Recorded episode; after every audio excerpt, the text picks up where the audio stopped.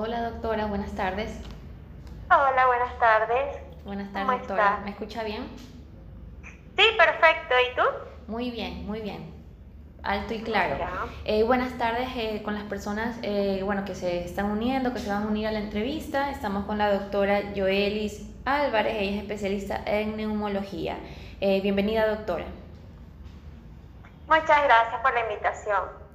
De nada, doctora. Eh, muchas gracias por su disponibilidad. En realidad, el objetivo de este espacio es una iniciativa eh, de Plan Vital justamente para informar a todas las personas eh, sobre temas de salud e interés, ¿verdad? El tema de hoy que íbamos a tratar era sobre el EPOC, enfermedad obstructiva pulmonar crónica, muy larga la, el nombre. Sí, enfermedad pulmonar obstructiva crónica, esas son las siglas de EPOC. Perfecto, doctora. Aprovechando, explíqueme más o menos qué es el EPOC. Bueno, el EPOC es una enfermedad crónica eh, que básicamente le da a los pacientes fumadores, sin embargo hay otros factores de riesgo que vamos a mencionar eh, más adelante, y que consiste en un proceso obstructivo de la vía aérea, eh, principalmente los bronquios, por donde va el aire hacia los pulmones. Entonces ellos se estrechan por un proceso inflamatorio crónico y eso causa a su vez dificultad para respirar, eh, que casi siempre es progresiva. Y lo malo de esta enfermedad es que no tiene cura. ¿ya? Es una enfermedad progresiva que al momento no hay cura, sí hay cómo tratar, cómo mejorar al paciente, pero una cura como tal no. Ya una vez que se instaura la enfermedad, ahí queda y casi siempre va progresando con los años. ¿Cuáles, son los, síntomas de esta enfermedad? Bueno, el síntoma básico es la dificultad respiratoria. Eh, el paciente empieza a cansarse, primeramente haciendo actividad o ejercicio, luego esa fatiga empieza a progresar hasta que finalmente el paciente pudiera progresar a una insuficiencia respiratoria crónica en la que depende de oxígeno las 24 horas al día y su fatiga es a los mínimos esfuerzos realmente sí llega a limitar bastante la calidad de vida de los pacientes.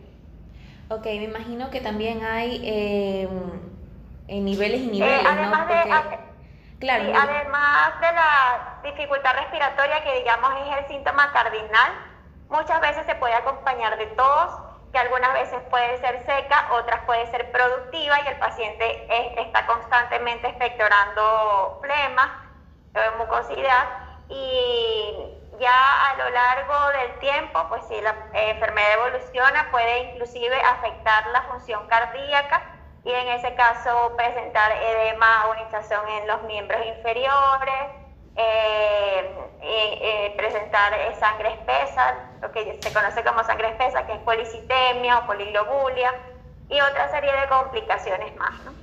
Perfecto, me imagino que también hay, hay niveles y niveles de, de, esta enfermedad, porque no es lo mismo, o sea, me imagino que este, no es lo mismo una persona que solamente está con una tos a que una persona que sube las escaleras y automáticamente se ahoga. Claro, esta enfermedad tiene cuatro estadios, ¿no? Eh, el, el uno cuando está comenzando, cuando la enfermedad está leve, y el cuatro ya cuando el paciente prácticamente depende de oxígeno. Eh, y eso va en relación con la función pulmonar que medimos a través de un examen que se llama espirometría. Este examen nos va a ayudar con el diagnóstico o a confirmar el diagnóstico cuando tenemos la sospecha clínica y además de eso hacer el seguimiento del paciente cada seis meses o anualmente para ver si la función pulmonar se está disminuyendo. Y allí el paciente va avanzando, eh, si es que la enfermedad avanza en la mayoría de los casos usted había mencionado que al inicio, al inicio de esta entrevista que eh, esta enfermedad es por las personas que fuman, ¿no? Pero hay otras, otros, eh, otros factores que me imagino que la detonan o, la provocan, o solamente específicamente es por fumar. Claro, bueno, en los pacientes fumadores el riesgo de desarrollar un EPOC aumenta más o menos 10 veces con respecto a los pacientes no fumadores, ¿no? Entonces ese es el principal factor de riesgo. Pero claro está, hay otros como por ejemplo el eh, ser fumador pasivo, que es estar constantemente al lado de una persona que fuma, pues ese humo que expulsa la otra persona también le afecta a la persona que no fuma. Entonces también aumenta el riesgo. Eh, hay estudios donde se evidencia que infecciones respiratorias durante la infancia a repetición también aumenta el riesgo que en un futuro, en la edad adulta, se pueda desarrollar EPOC o infecciones como la tuberculosis, también hay un mayor riesgo en este tipo de pacientes. Eh, otro tipo de contaminantes como algunos polvos, gases o químicos que se pueden eh, eh, exponer el paciente, bien sea en el domicilio o en su trabajo, también la pueden llevar a que desarrollen una enfermedad pulmonar obstructiva crónica. Perfecto. En los niños esta enfermedad definitivamente me imagino que no se puede dar porque es por fumar y no creo que un niño fume, ¿no? Este, pero así como acaba de mencionar que hay otros factores, otras, otras maneras tal, vez poco probables, ¿es posible que un niño eh, pueda contraer esta enfermedad? No, realmente la enfermedad se da básicamente en la etapa adulta, pero ahora que lo mencionas, sí se ha visto que los niños cuyos padres son fumadores, ellos pueden desarrollar en la vida adulta un EPOC. Pero por el humo de los de, que expulsan los padres o porque simplemente este, por ser padres automáticamente el daño ya viene desde el nacimiento. Claro. No, básicamente es por la exposición al humo del tabaco. Sí hay otros factores genéticos muy poco frecuentes. Eh, hay una proteína que todos tenemos que se llama alfa-1 antitripsina, que ella se encarga como de defender el pulmón. Entonces hay eh, personas que tienen una alteración genética donde esta proteína está muy baja y entonces eso hace que desarrollen un enfisema o destrucción pulmonar, así no hayan fumado. Esto representa el 1% de los pacientes con EPOC. Eh, por eso es que, digamos, es muy poco frecuente, pues si se da. Esto es un factor genético hereditario. Pero realmente la gran mayoría de los pacientes es una enfermedad adquirida por los malos hábitos que, que se tienen, ¿no? Y por eso es tan importante la prevención, porque una vez que ya la, enfermedad se instauró, pues ya no hay marcha atrás. Ok, tal vez sí se mejora la calidad de vida de la persona, pero más no se cura. Correcto. Perfecto. Este, eh, sí, dígame, dígame, doctor. Sí, el tratamiento con el que nosotros contamos es justamente para eso, para mejorar la calidad de vida y para tratar de que la enfermedad no progrese o no lo haga tan rápido, ¿no? Pero el factor, digamos, que más ha demostrado que ayuda a los pacientes, en primer lugar, es dejar de fumar. Sobre todo en los fumadores, dejar de fumar es lo primero que el paciente tiene que hacer. Porque si no lo hace, nosotros podemos dar toda la medicación con la que disponemos, pero el paciente no va a mejorar. Es el primer paso para, eh, para mejorar, porque eh, también fuerza de voluntad. El paciente debe creer, me imagino, primero curarse y para eso debe primero dejar el tabaco que me imagino que para las personas que están acostumbradas a fumar toda una vida, me imagino que debe ser muy difícil. Sí, esto es una adicción, una adicción como cualquier droga, eh, que tiene que tratarse de una forma multidisciplinaria, con equipo, eh, con psicólogos, con psiquiatras, inclusive con medicación farmacológica para ayudar al paciente a que pueda eh, llegar a dejar de fumar. Perfecto. ¿En qué consiste el tratamiento? Una vez que la persona deja de fumar o deja, eh, o bueno, se, la, la, fuerza de voluntad y ahora sí la tiene para dejar de fumar, ¿cuál es el siguiente paso? ¿Cuál es el tratamiento? Bueno, el tratamiento va en relación al grado en el que esté la enfermedad. En los pacientes que son muy leves, que casi no tienen síntomas, normalmente eh, indicamos un inhalador, que es un broncodilatador, que solamente lo va a usar de rescate, o sea, cuando el paciente realmente tenga la fatiga. Hay muchos pacientes que inclusive se acostumbran a su falta de aire y no la perciben, ¿no? Porque es algo que se va desarrollando muy lentamente. Entonces, la llegan a percibir ya cuando es muy severa y algunas veces diagnosticamos ya el paciente cuando está en etapa 4. Entonces, eh, por eso siempre es importante que los pacientes fumadores, ya más o menos a partir de los 35 años, tenga que verle un neumólogo, un neumólogo y hacerle una espirometría para ver si realmente no está o no ha desarrollado un EPOC, porque ahí en la etapa inicial es que es ideal hacer el diagnóstico, ¿no? Es donde hay más oportunidad para tratar de detener la enfermedad.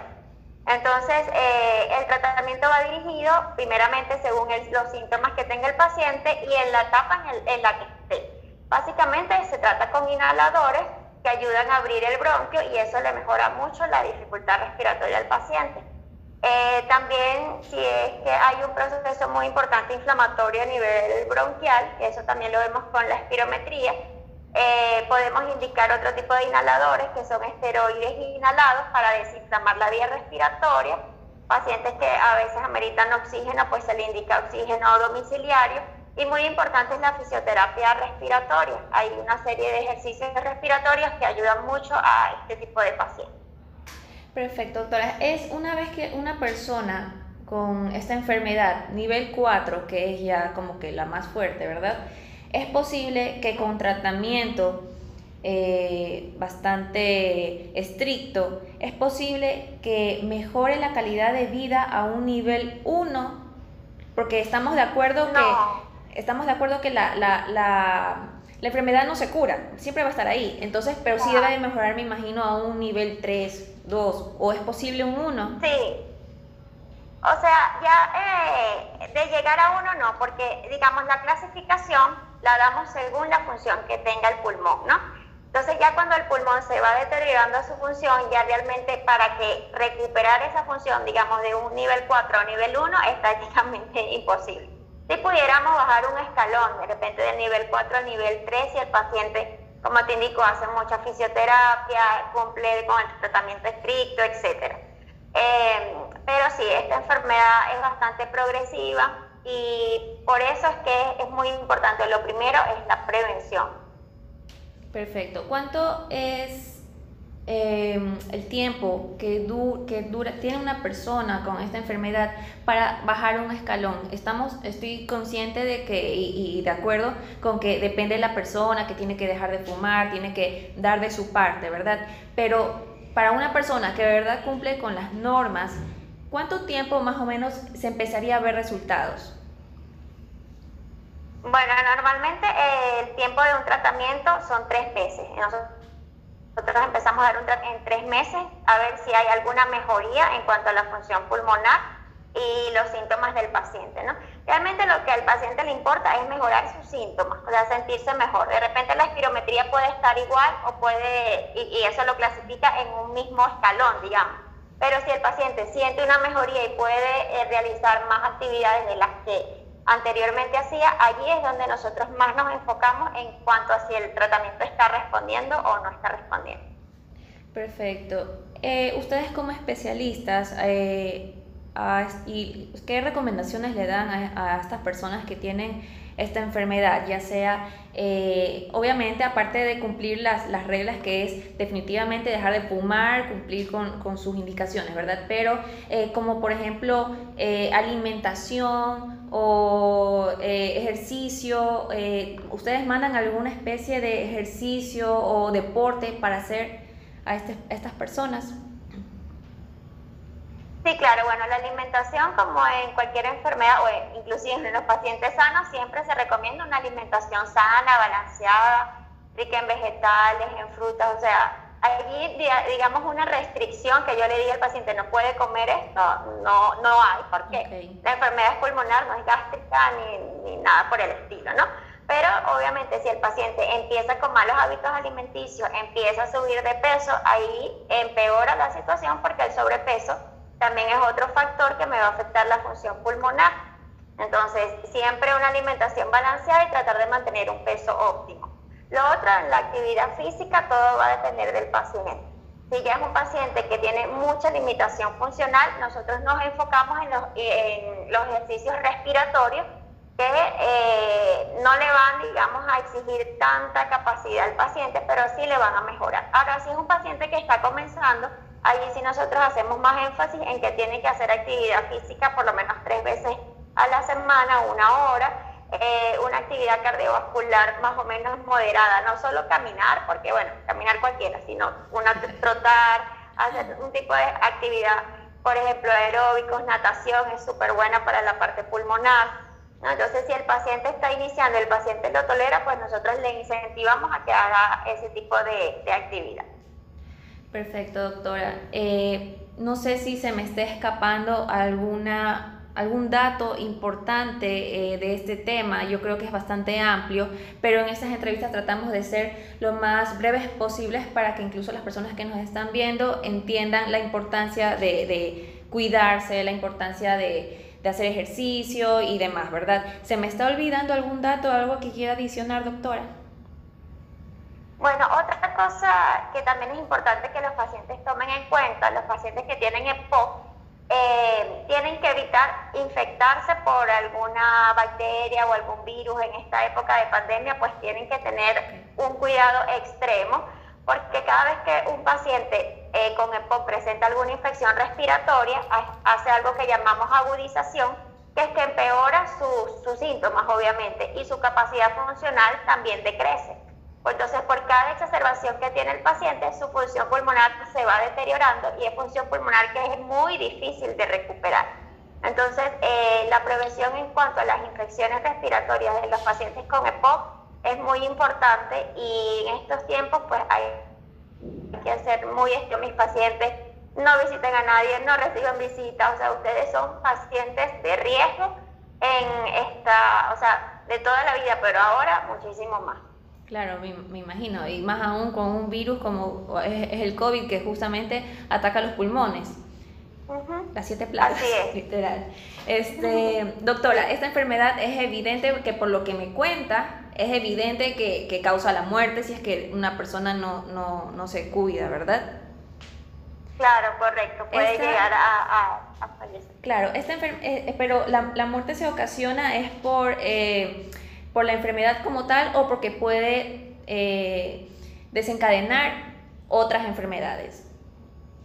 Sí, la mayoría de las veces la muerte se ocasiona por una agudización, o sea, porque el paciente se infecta, adquiere una neumonía y esa es la mayoría de las veces que eh, la causa de, la muerte de estos pacientes.